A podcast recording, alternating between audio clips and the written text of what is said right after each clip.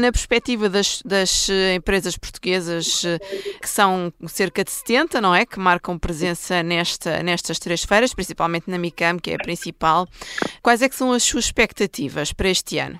Eu espero que esta MICAM seja um contributo muito significativo para a consolidação internacional do calçado português.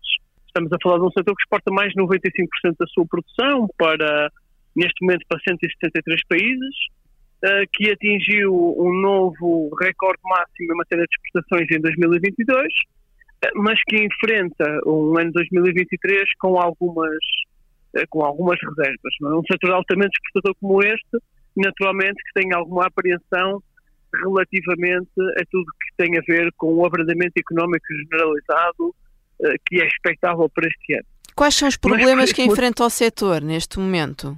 E eu diria que o abrandamento económico generalizado é uma das preocupações para um setor altamente exportador como, como o calçado. É, em todo caso, é por esse motivo que nós este ano vamos investir 10 milhões de euros em matéria de promoção comercial externa.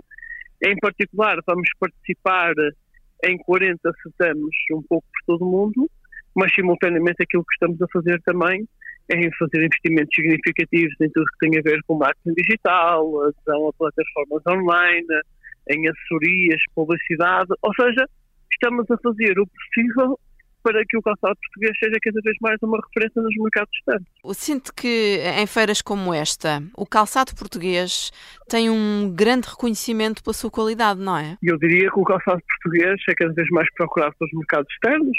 Aliás, a título de exemplo, ano passado, pela primeira vez, chegamos ao Belize e ao Burundi.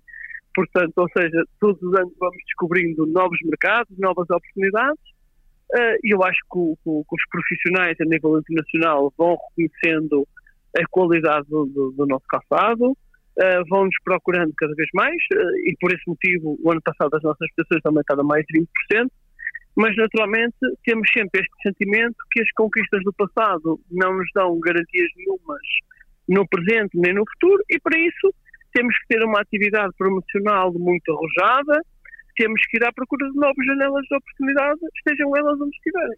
Este é um setor que hoje em dia tem, por exemplo, jovens a quererem trabalhar no setor, mão de obra especializada. A nível de recursos humanos, sentem essa dificuldade? Bem, eu diria que a contratação de mão de obra uh, qualificada é a grande preocupação do setor. Ainda assim, o ano passado contratamos uh, eh, 1.500 novos colaboradores estudos da Comissão Europeia levam-nos a concluir que no segmento da moda, até 2030, na Europa serão necessários 500 mil colaboradores nesta indústria.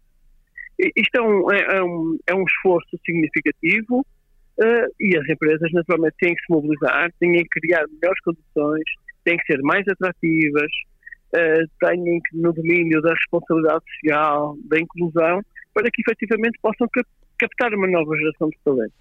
E eu diria que essa é uma preocupação que não é exclusiva do setor do calçado, não é exclusiva sequer da indústria portuguesa, é um problema comum a praticamente todos os países europeus e, portanto, temos muito trabalho para fazer uh, nesse domínio, mas uh, cá estaremos nós para desenvolver as iniciativas que sejam necessárias para que o setor continue a ser uh, cativante para as novas gerações.